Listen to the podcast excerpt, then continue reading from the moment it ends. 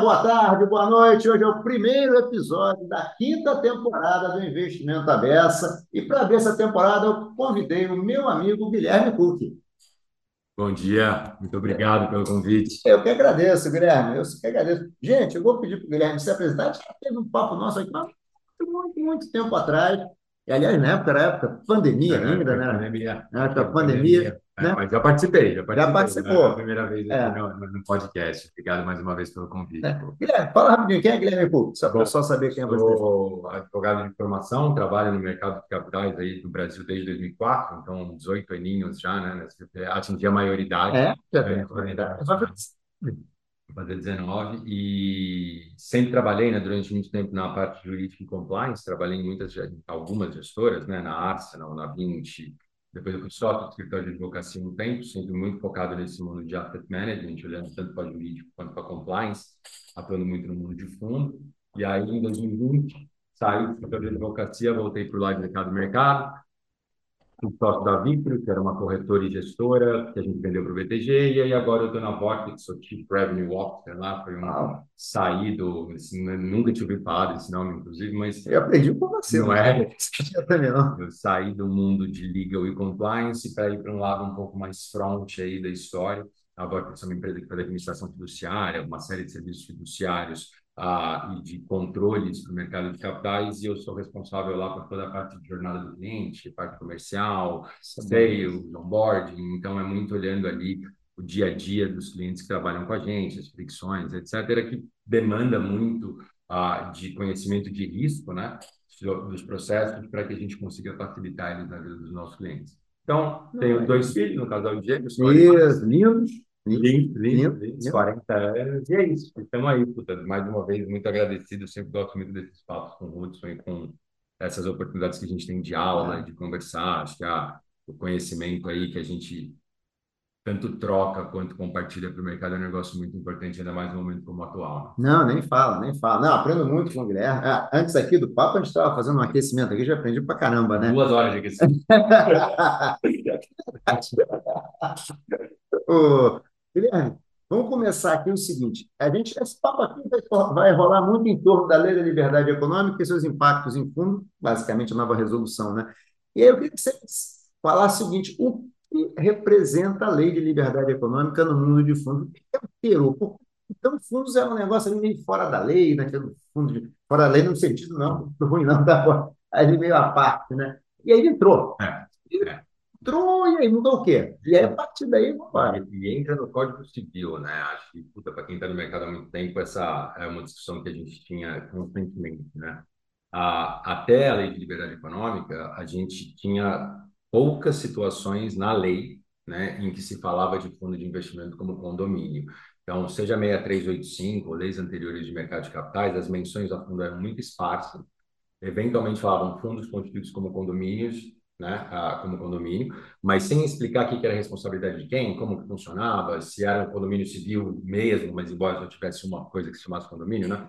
Então, eram menções muito esparsas, uma menção muito forte na lei fiscal, a lei tributária falando do fundo constituído como condomínio vai ter sua carteira isenta, e do ponto de vista... Constituído como condomínio, está escrito lá, né? Como Não é o fundo. condomínio, Tá. exato. Então, fundo de investimento é, como condomínio, que é né, o, o- a parte complicada dessa história. Ah, e aí algumas outras menções da lei de mercado de capitais, e aí o resto tudo em instrução CVM. Né? A competência da CVM lá na minha 385, faz essas alterações, e aí toda conversa sobre fundo, pensando o que era estrutura, como ele funciona, qual a responsabilidade de cada um, inclusive do cotista, vinha através de instrução da CVM. Isso sempre trouxe para a gente, né, a- quando a gente pensa no termo segurança jurídica, segurança jurídica é um termo que pega alguns momentos, né? Ele olha para a norma, principalmente nesse mundo de fundo. A gente tem que olhar para a norma, a gente tem que olhar para a decisão da CVM aplicando a norma, a gente vai olhar para a Embima, a gente vai olhar para conselhinho no mundo administrativo, e aí a gente vai olhar para o judiciário. O que realmente fecha o triângulo da segurança jurídica são as decisões judiciais As decisões, né? as decisões judiciais sobre tudo aquilo que a gente estava fazendo no mundo administrativo e no mundo econômico. Tem lá a lei, mas vamos ver como é que o judiciário vai. Interpreta a lei, Tá. interpreta a CVM. E, e é engraçado que, por uma outra ótica, já tinha um levantamento muito legal feito pelo Rubens Vidigal, é, que mostrava, tá, decisões judiciais sobre fundos de investimento até 2018. Eles pegaram todas, basicamente eram umas 80 e poucas, isso tudo antes ainda da Lei de Liberdade Econômica, e em que, vai, de 80 decisões, um pouco mais de 50% falavam da CVM e do Bacen, mas 48% delas o juiz nem reconhecia a existência da CVM. Simplesmente não fala. Não, não fala. Não fala CVM um ter, mais de um terço dessas decisões, o juiz aplicou Código de Defesa do Consumidor na relação entre investidor e fundo. Então, existia, vai, e aí isso vai ter algumas razões. Uma razão disso é a condução errática do nosso judiciário, normalmente em temas mais especializados. Eu lembro quando eu estava na faculdade, já se falava, ah, não, porque, poxa, precisa ter várias especiais de direito empresarial, o juiz normalmente não, manda, não manja muito do societário, Pô, imagina de fundo, né? Então, a, de empresa, de... de empresa já é difícil, mas... então a gente tinha ali essa situação muito errática de decisões judiciais, né? Que não, onde o judiciário vai não davam segurança nenhuma para você conseguir realmente entender os parâmetros de responsabilidade de cada um. E aí eu lembro de Ambima, essas coisas, a gente sempre falava, porra, falta uma lei, né? ter uma lei de fundos de investimento, será que isso seria bom ou seria ruim para a gente? Agora tem. Né? E agora a gente tem. E eu lembro que naquela época uma coisa que a gente falava era, putz, seria bom, porque tanto ia dar um pouco mais de tranquilidade para os participantes, quanto teoricamente um pouco mais de orientação para o judiciário. Mas, por um outro lado, né, a gente tinha um, a experiência da lei de fundo imobiliário, e o quanto ela, por ser muito prescritiva, restringiu muito a atuação da CVM, e era uma lei muito específica. E aí você repara que sempre que tem fundo em lei é por causa de questão fiscal.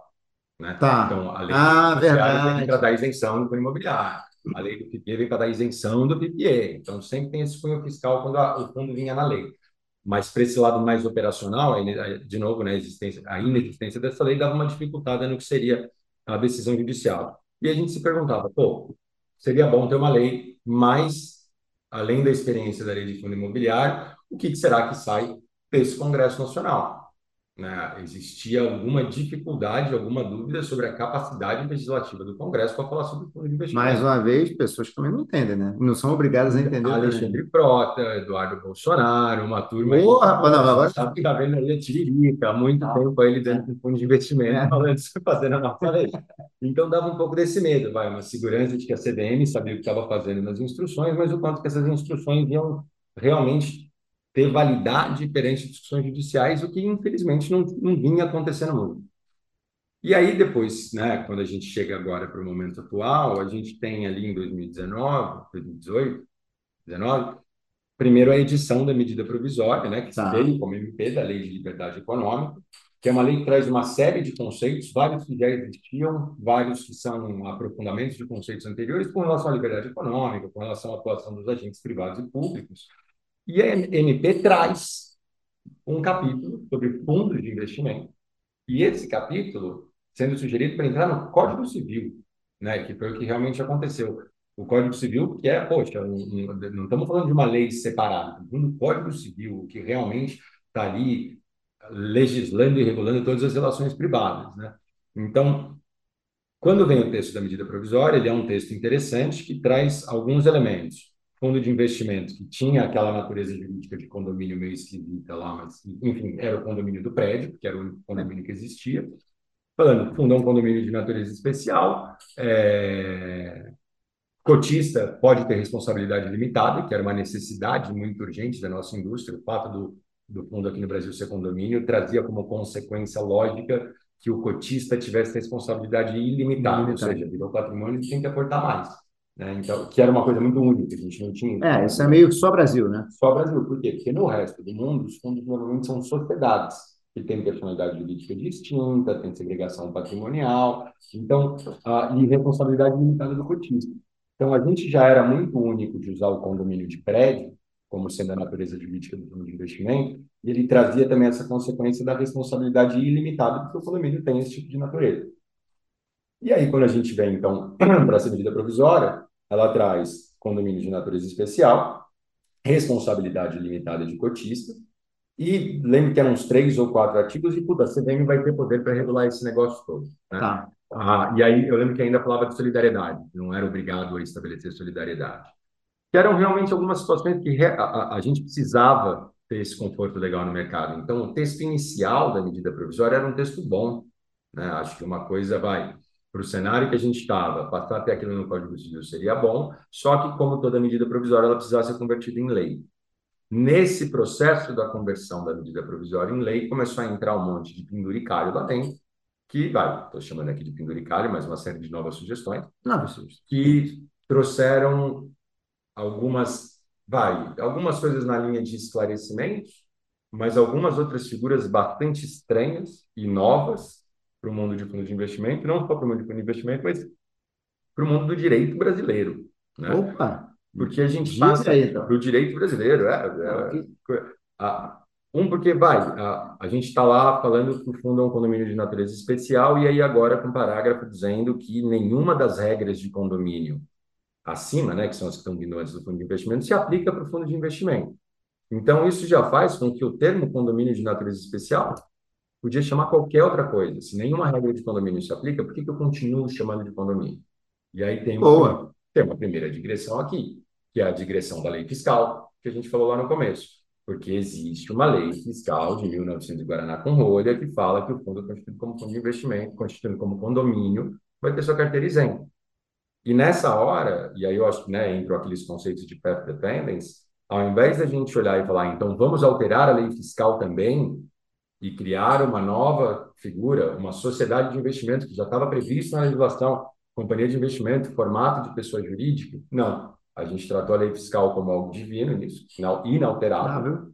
Ah, e fomos para essa linha do condomínio de natureza especial, em que o cotista, nada do que é condomínio se aplica, podia chamar cadeira, o cotista tem responsabilidade limitada, o que é uma coisa boa, mas aí a gente passa a lidar, como um fundo teoricamente pode ficar com patrimônio negativo, o que, que acontece no fundo com patrimônio negativo e cotista de responsabilidade limitada? Entra a figura da insolvência civil no Código Civil, né, no fundo de investimento, como sendo a, a ferramenta que a gente vai ter caso vire o PL e o cotista não seja obrigado, obrigado a aportar mais. E essa insolvência civil é um regime de falência, entre aspas, que se aplica para pessoa física e para sociedades não empresárias. E a responsabilidade limitada, por outro lado, é um elemento muito clássico da sociedade empresária. Né? É. é. E aí, a gente então tem um condomínio um jeitinho, um pedacinho de coisa que é de sociedade, um pedacinho de elemento que é mais pessoa física, e aí, eu acho que a provocação que eu sempre trago quando eu olho para esse conceito da segurança jurídica como um todo é, antes dessa figura nova que a gente criou de fundo Esse ornitorrinho. Esse pequeno ornitorrinho. A gente estava olhando já para um fundo de investimento que era o condomínio de prédio, que era uma figura que o juiz conhece. Se na figura que o juiz conhece, as decisões judiciais já eram aquela tragédia, imagina o que, que a gente vai ver de decisão judicial sobre essa nova estrutura de fundo de investimento, em que a gente inventou um novo ente. E que esse novo ente, condomínio de natureza especial, aí vem mais uma nova, um novo acréscimo, né, que veio da conversão do MP para o projeto de lei, que fala o fundo de investimento responde por suas próprias obrigações e os prestadores de serviço só respondem em caso de dolo má fé. Uma regra que foi colocada lá muito claramente, com a preocupação que a gente vinha enfrentando no mundo dos FIPS, das contingências das investidas que estavam voando no administrador e no gestor. Tá. Pô, o cara não tinha nada a ver e vinha uma penhora online na conta do administrador por causa de um processo trabalhista da investida. Então, a lei estava meio que tentando pensar nisso, mas no momento em que ela coloca que o fundo responde por suas próprias obrigações, conjugado com as outras questões da lei, o fundo ganhou de presente personalidade jurídica, que era uma coisa que o fundo não tinha antes. Como tá. condomínio. O condomínio não tem personalidade jurídica, que agora ele ganha personalidade jurídica, ele vira um, um ente por si só. Né? Não, se fosse uma empresa.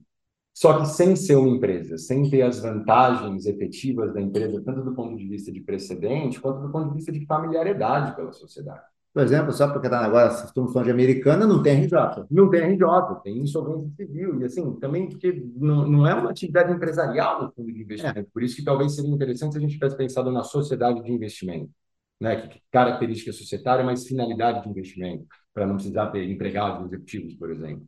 Mas a gente então causa esse primeiro grande, né, a, a grande revolução no direito civil brasileiro, a gente criou um novo a gente tem aí a, a, uma nova pessoa jurídica que a gente nunca ouviu falar, que chama fundo de investimento, mas que tem características que são muito únicas, né?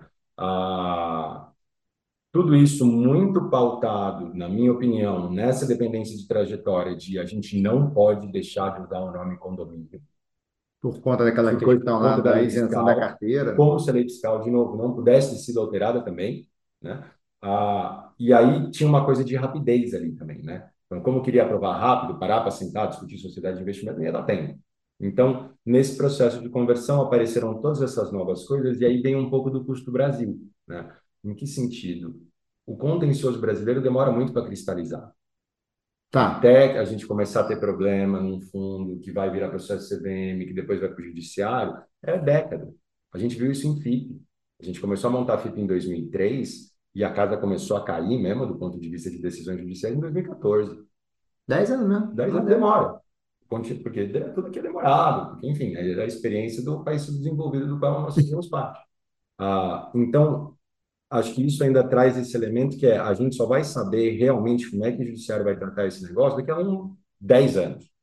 Então, a gente vai ficar montando agora esses fundos em cima de algumas opiniões jurídicas e riscos que ainda são muito teóricos a gente ainda vai ter que discutir como. Tá, é aí que o ornitorrinco pega. E aí que o ornitorrinco pega. Foi, a, a, foi nesse modelo que a gente tomou um monte de decisão errada com o FIP lá atrás, achando que o risco estava aqui quando ele estava lá, e que agora eu acho que a gente começa a correr um pouco desse risco novamente. Óbvio que aqui eu estou falando muito da estrutura do fundo como PJ, né? não como PJ, mas como entidade.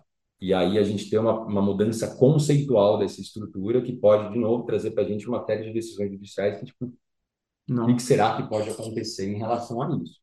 Ah, e, e, aí eu acho que tem uma outra vertente que vem ainda na lei de liberdade econômica, que é ela trazer, então, também trouxe a questão da solidariedade, né, que a gente já tinha falado, mas ela trazer a possibilidade de constituição de classe ah, então, patrimônio segregado. Beleza, tá. Porque depois a gente já puxa o fio é, para falar da resolução. Porque a gente vai para uma outra linha que a gente também olhar um pouco na ótica do investidor. Né? Porque pra, na ótica do investidor, o fundo de investimento como condomínio já era uma coisa meio estranha. Né? A, a, é. Mas você falava, puta, é um condomínio parecido com o do seu prédio, igual falava com o juiz. Né? Então, tinha alguma familiaridade. Agora, também para o investidor isso acaba ficando muito mais confuso. O que, que é o fundo de investimento, se é uma empresa, comunhão de recursos é essa? E com essa questão adicional, que entrou na discussão como sendo uma estrutura de país desenvolvido, que é a possibilidade de constituição de classes com patrimônios segregados, ah, com uma percepção de que não só isso ajudaria a nossa indústria a se desenvolver, como traria eficiência para a nossa indústria. É, tem, tem trazer o investidor estrangeiro também, sempre uma coisa, ah, Sim. ah, vamos trazer o gringo que agora está mais parecido. Está mais parecido, etc. Só que um grande ponto, é, pelo menos na minha percepção, é portfólio, né, patrimônio segregado, classe com patrimônio segregado, é a estrutura típica de paraíso fiscal e de hedge funds, não de país tá. desenvolvido. Ou seja, esses fundos que a gente vê, um fundo de varejo americano não, não funciona desse jeito. Quando, se a gente olha, se a gente fosse olhar para a perspectiva da legislação em que a gente está pensando no varejo, que é quem a gente tem que pensar quando a gente legisla, a gente trouxe uma estrutura que normalmente no resto do mundo não é aplicável para o varejo, ela é aplicável para o mundo desses fundos muito alternativos.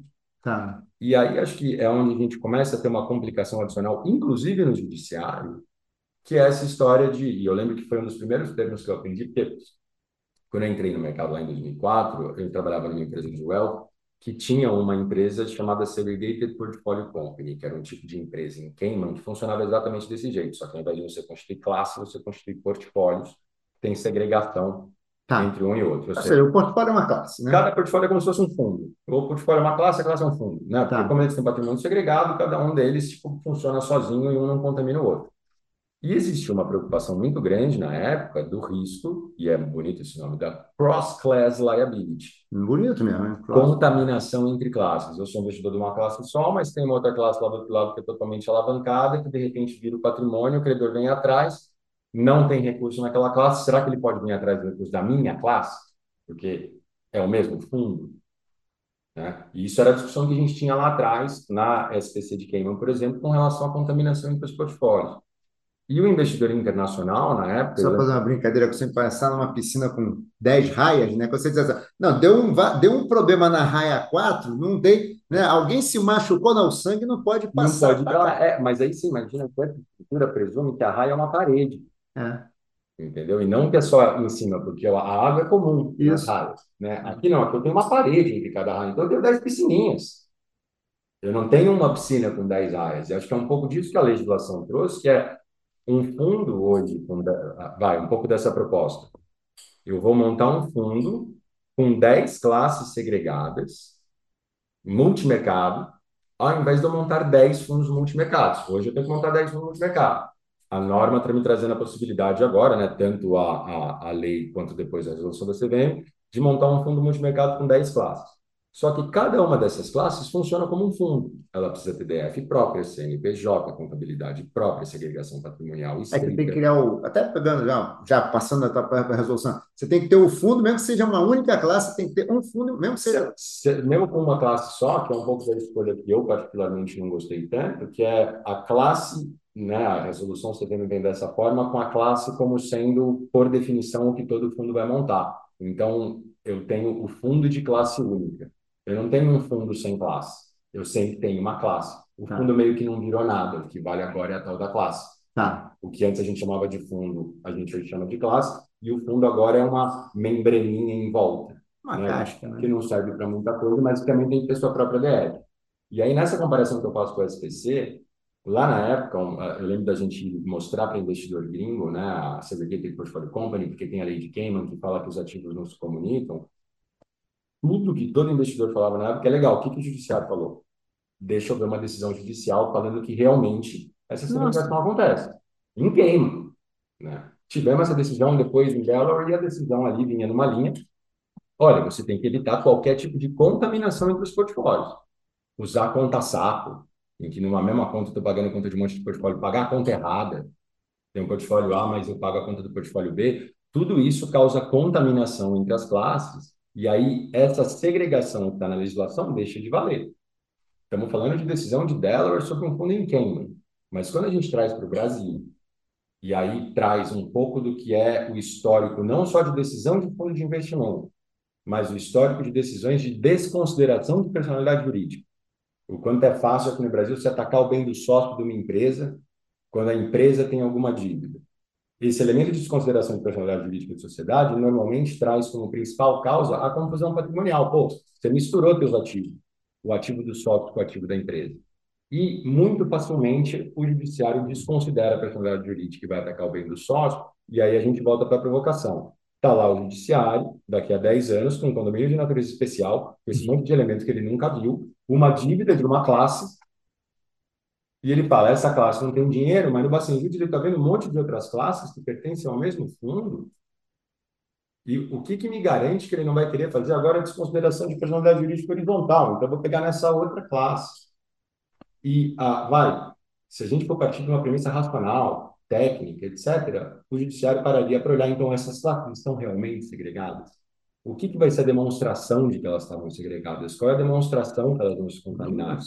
Isso aqui é um bom negócio. É uma discussão. guardar todas as evidências. É, exato. Tanto que, e aí, por isso, quando a gente compara um fundo com 10 classes versus 10 fundos com uma classe, a principal diferença aqui é que num fundo com 10 classes, eu vou ter que fazer tudo que eu faria nos 10 fundos e, além disso, ter um controle ferrenho E uma classe comprovado. e comprovado de que uma classe não contamina a outra. Então, eu, Guilherme, não consigo ver nenhuma eficiência no uso de classe. Eu consigo ver uso para ela em uma situação específica, que é a situação do side pocket, que a própria norma já trouxe no- na resolução 75, e é o cenário em que, poxa, pode, poderia estar acontecendo agora com fundos que têm, t- tivessem grande exposição em americanas. Tá. né? Eu tenho lá um fundo de investimento, um monte de ativo, e alguns desses ativos ficam ilíquidos. Americanas, por exemplo, putz, marcou para cacete para baixo o preço, tem um monte de coisa para acontecer. Então, o preço que está sendo refletido na carteira não é o preço que eu posso chamar de justo. E eu não vou dar rate-off desse negócio agora. Tá. E é um fundo aberto. Eu posso começar a tomar resgate. Se eu começar a tomar resgate, os que saírem primeiro, já que a Americanas ficou ilíquido, vão levar muito mais o que está líquido do que quem ficar. Sim. Então, uma estrutura que é comum em hedge funds lá fora, que a gente vai poder começar a fazer, é, num cenário de liquidez de ativo, desde que previsto no regulamento, eu vou cindir americanas da classe, vai virar uma classe segregada, e essa classe segregada com os mesmos cotistas da classe original, Na proporção, tá fechada para resgate. Tá. Então, eu isolo o que é ilíquido, para que ele não contamine a parte líquida, todo mundo continue podendo resgatar e aplicar na parte que está líquida, e aquele pedacinho que apodreceu, eu vou tomar todos os, todas as medidas para tentar fazer isso voltar a ter valor, então liberar esse dinheiro de novo para o investidor. Então, essa estrutura de uso da classe para side pocket é sensacional para o nosso mercado para discussões de liquidez. Mas eu não, de novo, consigo ver eficiência. Eficiência, porque se eu tenho que fazer a mesma coisa que eu tenho que fazer no fundo, né, em uma classe, ah, eu, tenho, eu tenho que realmente tratar ela como um fundo do ponto de vista de prestador de serviço, administrador, gestor, olhar para ela de uma forma totalmente segregada e ela tem que ter um regulamento, um anexo próprio, ela vai ter taxa de CDM própria, ela vai ter taxa de prestador de serviço próprio. Eu não sei onde está a eficiência. É, porque a classe vai ter que ter tudo, né? Tudo. Ela vai ter que ter tudo. tudo. ela vai ter que ter tudo. Então, assim, vai, no limite, será que é porque eu, eu, uma coisa característica é, em fundo com 10 classes, as 10 classes têm que ter o mesmo prestador de serviço essencial. Será que então, como eu estou negociando 10 classes, vai ficar mais barato? Não, não, não, porque se eu estiver negociando 10 fundos, eu vou ter o mesmo leverage comercial. Tá. Né? Então, é muito difícil entender qual é a eficiência que o uso de diferentes classes trazem em condições normais de temperatura e impressão em que eu quero montar cinco fundos. Então, essa, a, a, a de novo, puta, olha para side pocket, muito legal, mas olhar para essa estrutura que é a que a gente vai lidar, em que agora todo fundo tem uma classe, mesmo que ele só tenha uma classe, eu acho que a gente complicou um pouco uma história e trouxe um risco adicional para uma estrutura que já estava complicada, que é essa nova entidade jurídica que é o fundo de investimento, que além de ter uma discussão sobre o fundo em si, potencial no judiciário, e que diabos é essa estrutura, eu também vou ter uma discussão de contaminação potencial entre classes. E tenho certeza, vai ser como a gente vive hoje. As decisões da CDM vão ser fantásticas, as decisões do Conselho vão ser fantásticas na hora que chegar no judiciário, ou muita coisa muda no judiciário brasileiro, ou Sim. nada disso vai ter valido a pena. Né? A, eu sempre converso com, com, alguns amigos quando a gente fala de escrever livros sobre fundos, né? e tem é. poucos. Acho que o principal livro que a gente tinha que escrever era Manual para o Judiciário, ah, responsabilidade dos prestadores de serviços de fundos de investimento, ó, como é que funciona, o que isso significa tal, para realmente tentar dar um pouco mais de segurança nesse negócio, porque isso também não é responsabilidade da CVM. Né? Então, a, a, tem essa primeira grande mudança estrutural no mundo de fundos, conceitual, que óbvio que eu, como advogado, vou acabar dando um valor enorme para ela, mas que é assim, é curioso a gente ver o nascimento de um novo ente no direito brasileiro. Tá. Com essas características muito específicas. Meio pessoa jurídica, meio pessoa física. E aí, putz, a, e aí a própria discussão de personalidade jurídica. É uma discussão que você vai ter gente, advogado, que vai não, mas calma, personalidade jurídica quem, só tem quem está numa lista específica do Código Civil. O fundo não tem aqui, não. Mas, do ponto de vista interpretativo, pelo menos para mim e para alguns outros está muito claro que se liga a personalidade jurídica. O que isso significa? Porque hoje, quando eu invisto num fundo que é um condomínio que não tem personalidade jurídica, o fundo em si não me oferece risco nenhum. O que me oferece risco são os ativos. Mas eu não tenho um risco da estrutura do fundo, o CNPJ do fundo, como estrutura intermediária, ser um risco adicional. Tá. Alguma coisa do tipo assim, o administrador cometeu uma fraude, não sei o quê, eu poderia. É, poderia, usou uma outra conta, abriu uma conta que ninguém sabia, e aí. É, não, sabe, a, a, a, acho que alguma coisa que possa ter acontecido no fundo que tenha a ver com a, a, a casca do fundo e não com os ativos dele, que tenha sido, obviamente, algum erro de tá. prestador de serviço, mas que a casca me traz um risco adicional. A gente hoje não tem isso, porque a casca não é nada. A gente passa a lidar com isso, porque a casca do fundo agora vai ter uma, um mecanismo de funcionamento totalmente que independe de que classe que você está, inclusive. Né? Exato. Se você não estiver na classe certa, que a classe tá, é. não está tendo problema.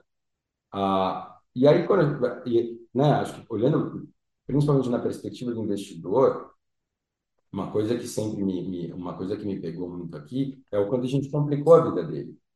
É, é, é bem bittersweet aqui, porque de um lado tem muita flexibilidade na norma nova. E realmente, no contexto abstrato e filosófico da liberdade econômica, até o movimento que a CVM vinha fazendo, é muito legal, porque do ponto de vista de ativo, assim como foi da 409 para a 551, agora a gente tem uma mudança em que sofisticou-se ainda mais o tipo de ativo que o fundo de varejo pode comprar, que o fundo para qualificado pode comprar. Então tem uma vantagem muito legal, tem novidade muito grande, tem muita coisa nova que dá para Até para varejo, né? Até para varejo. Varejo agora, um fundo que pode comprar 100% no exterior, óbvio que com mais limitações, mas pode ter exposição a 100%. A gente passa a não ter mais exposição em limite de fundo, né? Tá. Limite de exposição em fundo, então eu posso ali estar com o meu fundo multimercado, que uma hora está com 70% em ativo, 30% em fundo, mas por alguma movimentação eu vou para 90% em fundo, 10% em ativo tanto do ponto de vista de modalidade de ativo quanto limite para emissor. Então, tem muita coisa ali muito legal que trouxe muita flexibilidade do ponto de vista de política de investimento. Tá. Pensando na ótica, Os produtos vão ficar melhores. Ficam melhores, ficam com mais opção de ativo, posso comprar até crédito de carbono e tal. Ah, só que a, a, tem todo esse lado, mas tem outro lado que é o quanto o investidor, principalmente o de varejo, que hoje já lida com um documento, que é o regulamento de um fundo de hoje, que é um documento muito árido, é um documento que não é escrito para ele, é. ele é escrito para a CVM, para o administrador e para o gestor e para os advogados. Mas... É mais um é mais um head. É mais um head, não tem ninguém tentando realmente explicar é. para o investidor o que está acontecendo ali. O que a gente está tentando fazer é só que, ó, não, aqui, aqui cheio de polissílaba, um monte de língua que ninguém, um monte de palavra muito mais difícil de entender. Definitivamente o papo que não é para lei, num regulamento, de um fundo. Esse regulamento agora vira o regulamento do fundo com um anexo de uma classe. E que pode ter, e aí isso também é uma outra vantagem, um outro apêndice que é o apêndice da subclasse. Subclasse é, é muito as vantagens. É muito bom. Agora, só primeiro olhando nessa perspectiva do investidor. Não, o investidor. É, imagina o documento, o regulamento do fundo, e aí te, o, o fundo tem uma assembleia do fundo, a classe tem uma outra assembleia, Assembleia do Fundo vai deliberar? Assim? Eu não sei, porque tem, tem a, a, norma traz algumas possibilidades ali de despesas comuns do fundo. Sim, mas aí não pode criar tal. Exato, aí começa a contaminar, não quero ter despesa nenhuma no fundo. A única coisa que eu quero ter no nível do fundo ali, no máximo, é a DF falando: olha, não contaminou. É. Né? E aí, só que o que, que acontece? Existe uma suposição de que vai ter fluxo de caixa no fundo para pagar algumas taxas, essas coisas. Então, tem a Assembleia do Fundo, tem a Assembleia Especial da Classe. É, então, o fundo vai precisar pagar um auditor, se ele vai ter vai uma ter, vai ter, ele vai ter uma despesa. Vai, vai ter a despesa do auditor. De onde esse dinheiro? Das a dívida pode demonstrar que o resultado certificado Entendeu? Então, toda a discussão do que vai ser essa conta de passagem do fundo, o rateio, ela é muito complicada. E aí, acho que a, a eu, como investidor, me dizendo aqui, investidor leigo olhando, o que vai ter esse novo kit de documentação, a gente no mercado vai ter que tomar um banho de loja de palavras simples. E mercado era... financeiro com palavras simples? Pô, antes a gente estava com um documento simples cheio de palavras complicadas. Agora a gente tem um documento cuja estrutura é complicada. Se eu quiser complicar o conteúdo dela também, assim, óbvio que eu não acho que vai fazer mal para a indústria, vamos perder investidor, mas a gente certamente não está ajudando. Né? Acho que a gente tem que ser mais para investidor, a gente tem que se fazer mais claro. Pô, e a própria estrutura agora começa a atrapalhar um pouco isso. Então, tem esse lado mais negativo para o investidor, acho que tem uma outra mudança, mas que não dá para dizer que é necessariamente negativa, que é a exclusão completa da solidariedade de administradores e cotistas. Agora são é, prestadores essenciais. Prestadores essenciais. Então, hoje, todo, cada um responde pelo seu. A solidariedade perante cotista, entre administrador e gestor, sempre serviu muito para ter um bolso fundo, né? Como administrador de instituição financeira, a Tedome estava tranquila que se o gestor não tiver dinheiro para indenizar, mesmo que a culpa seja dele, o administrador vai ter e depois ele se vira com o gestor. Agora, essa segurança do default que a gente tem do administrador passa a não existir mais, mas também reequilibra um pouco mais o jogo entre eles. E aí acho que são dois temas para a gente pegar, né? Tanto falar só mais um pouquinho da subclasse e aí depois dessa nova é. relação administrador e gestor. Ah, ainda aqui, né, perspectiva do cotista, não tem mais solidariedade, teoricamente é um pouco ruim, tenho menos acesso ao recurso, mas tenho, um outro lado, agora também do lado positivo, a possibilidade da subclasse. O que, que é a subclasse? A subclasse é o que hoje, no mundo de fundo, é classe. Por quê? Eu tenho o mesmo ativo, mas eu tenho variação de passivo. Então, a gente faz isso muito com FIC, né? FDIC. Com... FDIC. É. Pensa no FDIC. FDIC acho que é um bom exemplo, o FDIC antigo, né? Ah. Antes da Lei de Liberdade Econômica. Ele é um FDIC que tem subordinação entre as cotas, mas é o mesmo ativo. Então, é o mesmo patrimônio, só que eu vou atribuir o valor desse patrimônio de forma diferente às classes. O que a subclasse traz é essa possibilidade, só que para todos os tipos de fundo, não necessariamente da subordinação. Né? Mas como que ela funciona? Em uma classe, eu posso estabelecer subclasses, e essas subclasses elas podem variar público-alvo, taxa e condição de liquidez. Taxa chama direito econômico nesse momento da norma. Para o varejo, a variação de subclasse é só público-alvo, taxas e liquidez, ou seja, direito econômico está limitado à taxa. Então, eu vou poder fazer, aí aqui tem muita solução boa para o mercado, eu não preciso mais para Master Feeder. Tudo que é Master Feeder hoje tá. é subclasse. Certo. Feeder espelho, porque como eu posso colocar público-alvo, eu posso falar, essa subclasse é só para a plataforma tal, essa é só para a plataforma tal, essa é só para a plataforma tal. Tá. Então, ao invés de eu precisar fazer aqueles feeder espelhos que a gente tem hoje, a subclasse funciona para tudo isso numa estrutura muito mais barata. Por isso que quem traz eficiência é a subclasse. Certo. Não ok, classe. agora entendi o teu ponto. O mesmo ativo, diferença de passivo, tanto do ponto de vista público quanto de taxa, quanto de liquidez. Aí eu posso, por exemplo, falar, pô, eu tenho aqui uma subclasse que é só para fundos investidores. Essa subclasse só entra outros fundos. Qual que é a vantagem da subclasse? O rebate já está descontado. Tá. Não preciso ficar fazendo reversão de rebate mais. Óbvio que ainda tenho um mecanismo na norma, só que aí entra uma, a, a, uma discussão interessante que é a norma acabou. A é, o rebate ficou meio esquisito, eu, eu não entendi nada. Foi esquisito, Uma das coisas, já dava para a gente fazer isso, né, a tal classe institucional com rebate contado, via matricida. Só que por que, que ninguém fazia? Porque abria a negociação do rebate, que era um tá. incômodo. Né? Isso não é mais um incômodo. A norma sobre todos os aspectos mandou abrir todas as negociações de rebate tanto a de alocador quanto a de distribuidor, que agora tem a toda a taxa máxima de distribuição. Isso. Né? Fazendo parte ali da, da taxa total do fundo. Então, a, a, com a subclasse, assim, já que está aberto o assunto, então posso já fazer uma subclasse descontada, porque todo mundo sabe quanto eu estou pagando de rebate. Então eu já faço uma descontada e eu tiro todo esse problema operacional de reversão. Tá. Porque ele foi muito facilitado, ele continua sendo um trampo tanto do ponto de vista de controle da reversão quanto do ponto de provisionamento. Porque o fundo investidor normalmente não provisiona o que ele está para receber. E aí, um fundo investidor que tem variação de cotista, você pode ter a tal da transferência de riqueza. Então, a subclasse, ela ajuda a resolver o drama dos rebates entre fundos de uma forma assim, onde o drama, ah, mas tem dinheiro na mesa? Não tem mais. Vai embora. Porque eu consigo fazer essa variação via subclasse. Então, a subclasse me permite fazer essas variações de taxas, que resolvem o problema do rebate, me permite variar público-alvo, me permite variar a condição de liquidez. E aí começa a ter uma. Quando você vai para a classe restrita, que é a classe do fundo qualificado e profissional, e aí vale que o qualificado está nesse meio, a variação de direito econômico se amplia. Ela não é mais só em taxa. Quando eu tenho essa ampliação de direito econômico, eu começo a conseguir poder fazer algo muito parecido com o que é a subordinação. Porque Explica aí. eu posso falar, olha, sobre esse mesmo ativo, a subclasse B tem preferência de resultado de amortização. Então, enquanto eu não amortizar todo o principal da subclasse B, a subclasse A não recebe nada. Tá, é, fica bem parecido com a subordinada. Né? Uma, e, e, com estrutura de private equity, isso é muito bom para private equity, isso é muito bom uh, para estruturas de wealth também, que você consegue fazer muita coisa que hoje a gente faz com doação, com reserva de recursos, a gente consegue fazer em variação de subclasse. A gente tem, até porque existe a possibilidade de variação de direito político também, então essa classe, subclasse vota em algumas coisas, essa vota em outras. Então, a subclasse é o grande ganho. Ela desenvolve a nossa indústria e traz um monte de eficiência, porque eu consigo fazer todas essas variações que antes eu fazia via estrutura master feeder e com estruturas mais complexas, uh, eu consigo fazer tudo isso agora numa classe só dentro dessa subclasse. Tá. E acho que aqui tem um caminhão de mudança possível e de ideia possível ah, até mesmo como a gente estava falando, poxa, se eu vou fazer um FDIC que os ativos são negociados, eu quero fazer um FDIC de CRI, de CRAD, de debênture, eu não vou fazer um FDIC, eu vou fazer um multimercado. Porque agora eu vou conseguir subordinar esse multimercado.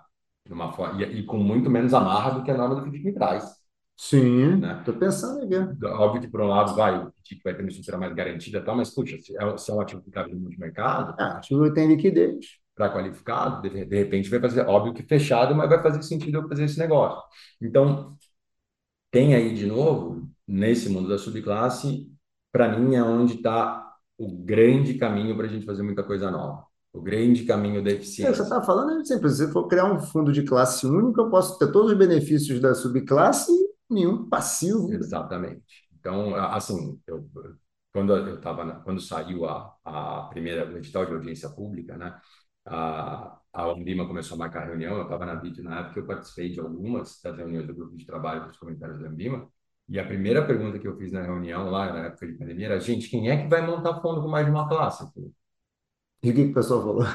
Todo mundo ficou bastante quieto. Eu acho que ainda tem gente que está afim, querendo dar uso para o negócio, mas eu acho que ainda temos que passar ali da página 2 do raciocínio para entender um pouco tudo isso. Por que, que você está me falando, pegando aquele, aquele papo lá do judiciário, demora 10 anos, não sei o quê, eu, conservadoramente, olhando, vou ter ganho de eficiência? Não. Vou ter ganho de custo? Provavelmente não, se não tem eficiência, mas não tem custo também. Para que, que eu vou? Eu boto classe única. Por que, que eu vou arrumar esse problema para mim, né? Boto subclasse, parece que você... E, e me beneficio da possibilidade de ter classe com patrimônio segregado como? Prevendo side pocket prevendo que eu posso cindir e tal. Então, usar a classe com patrimônio segregado como uma ferramenta, não como um modelo dos fundos de investimento brasileiros, que foi o que acabou acontecendo. Né? Tá. E assim, acho que óbvio, é, é, um teste, né? A CVM aqui, eu acho que há, há, muito pouco, mesmo nesse lado mais crítico, que eu tenho, eu acho que ela é muito pouco responsável por isso, porque tudo isso foi um processo legislativo que aconteceu no Congresso, né? Mas isso é maluquice também, né, era Porque assim, é, o cara não é obrigado a entender o fundo, né? Sim. Mas era melhor pedir para a CVM, não, faz o projeto, é... manda aqui, vou entender. Tem aí nos corredores da política que a CVM foi muito pouco escutada, inclusive, nesse processo. Então, a, e aí ela ó, lida com a, a, a, lei como se uma manifestação de vontade da sociedade, regular esse negócio aqui, vamos embora. Então, não. Mas aí tudo bem, mas a, a ponto de, de repente, vamos regular e colocar instrumentos, algumas coisas na lei de um, não, de um assunto que eu não entendo, né? de repente eu vou dizer, não, ó, a nova lei aí para cirurgião que o bisturi tem que ter não sei quantas polias. É isso. É. Sei lá, mas você do conselho. Tem que tomar muito cuidado com quem a gente vota do legislativo, é, né? Que, que é quando normalmente a gente toma menos, né? Porque é quem está escrevendo a norma, quem está escrevendo essa legislação toda. Então, a, a, óbvio, acho que dá para dizer que o saldo é positivo. É, isso é que eu queria dizer. Olhando para o todo, né? É, o saldo é positivo. É positivo. Ele é positivo para a indústria, ele é positivo conceitualmente, ele é positivo na prática, mas a gente não pode deixar de olhar para os problemas que podem surgir em decorrência desse passo que a gente deu.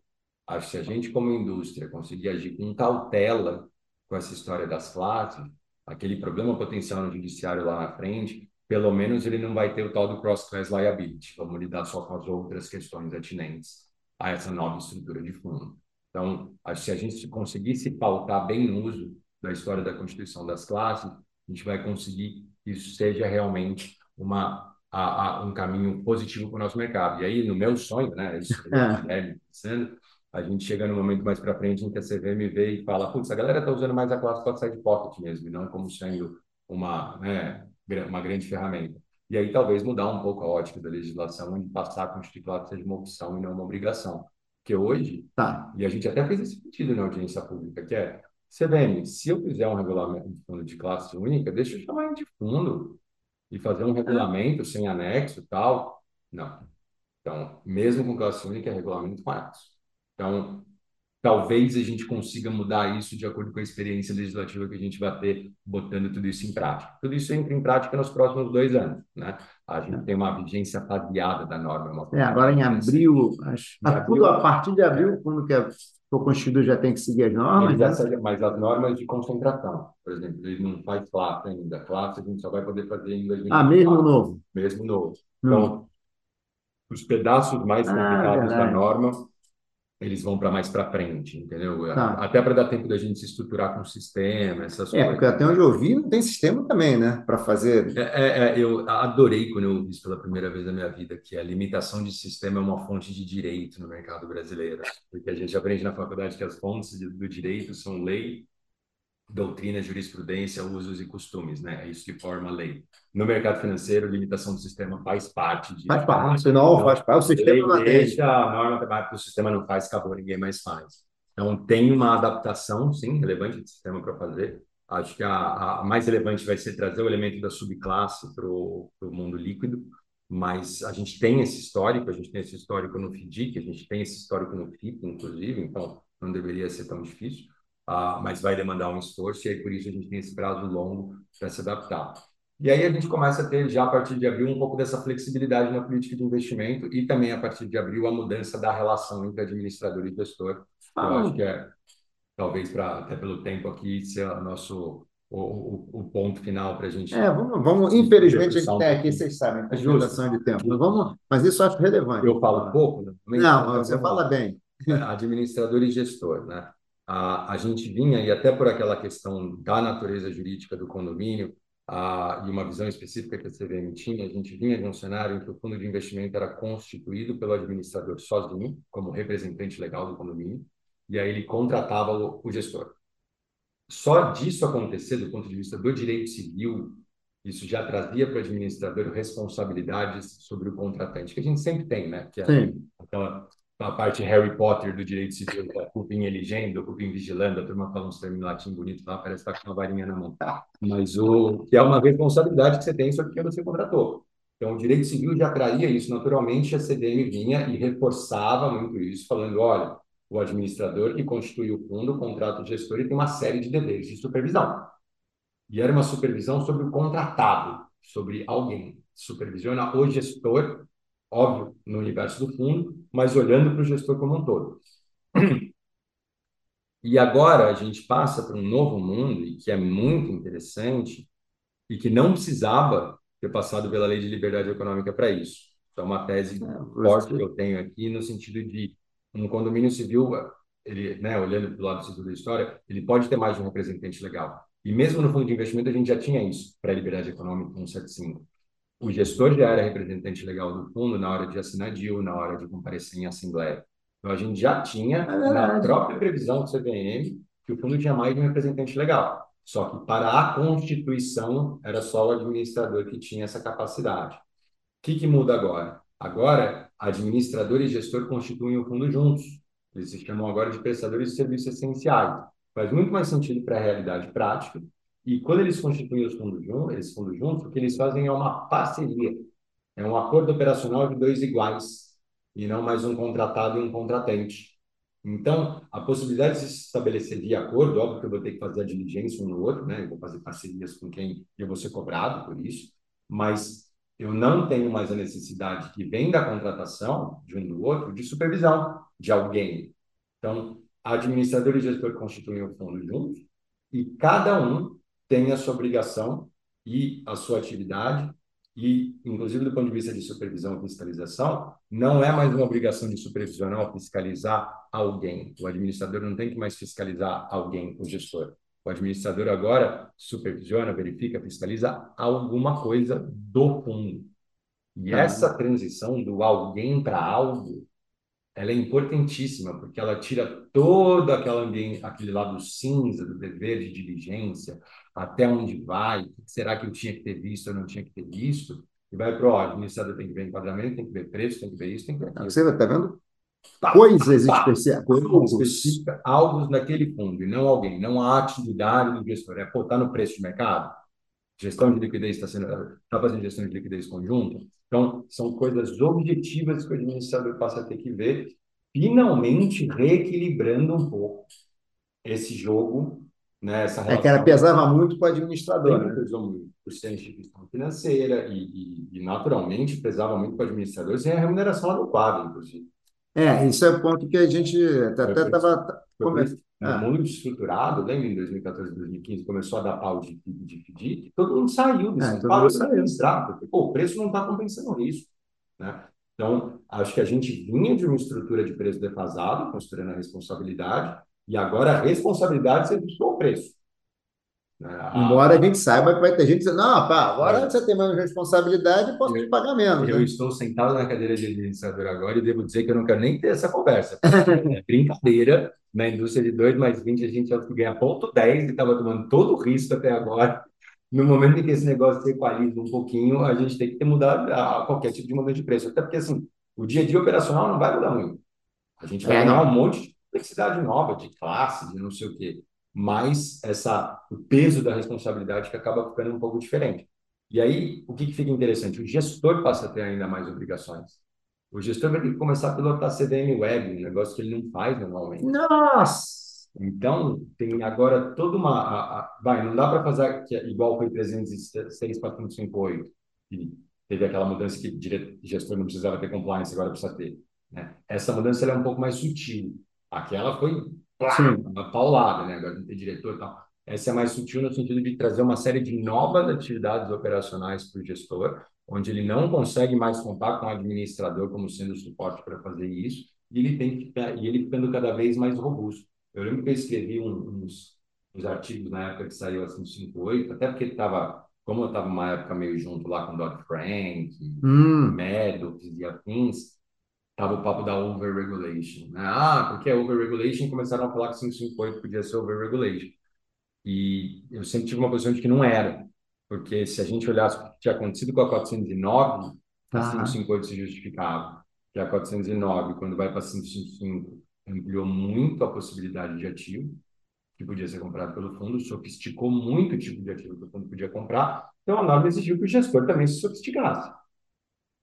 Não, não podia ter tido uma outra escolha, que é, ó, o gestor continua aí só com duas pessoas e vai continuar podendo comprar CDB, ação de companhia aberta e medo de coisa. É, poderia restringir, né? Se é. você é um gestor mais simples, então, vai... vou, vou, restringir o ativo. não E, e, aí você estaria fazendo o quê? Sacrificando a rentabilidade da poupança pública.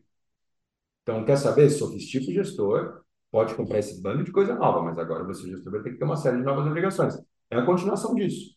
É uma, um novo passo disso.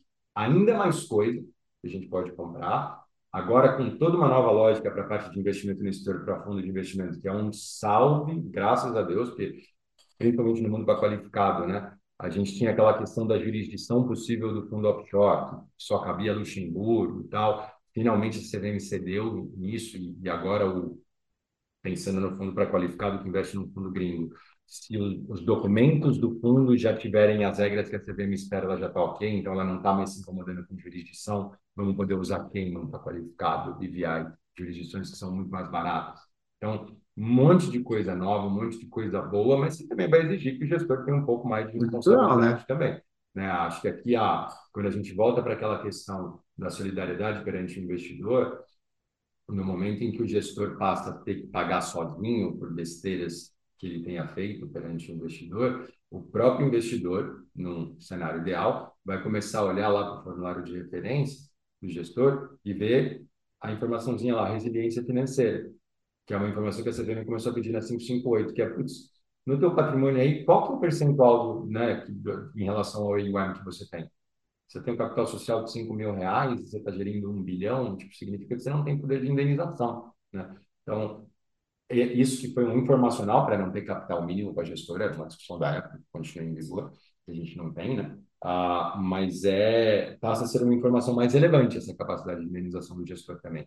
Então, muda bem a vida do gestor, mas eu acho que em saltos que são positivos e são de amadurecimento, e são de sofisticação, e aí sim de uma aproximação mais, maior de uma indústria mais desenvolvida.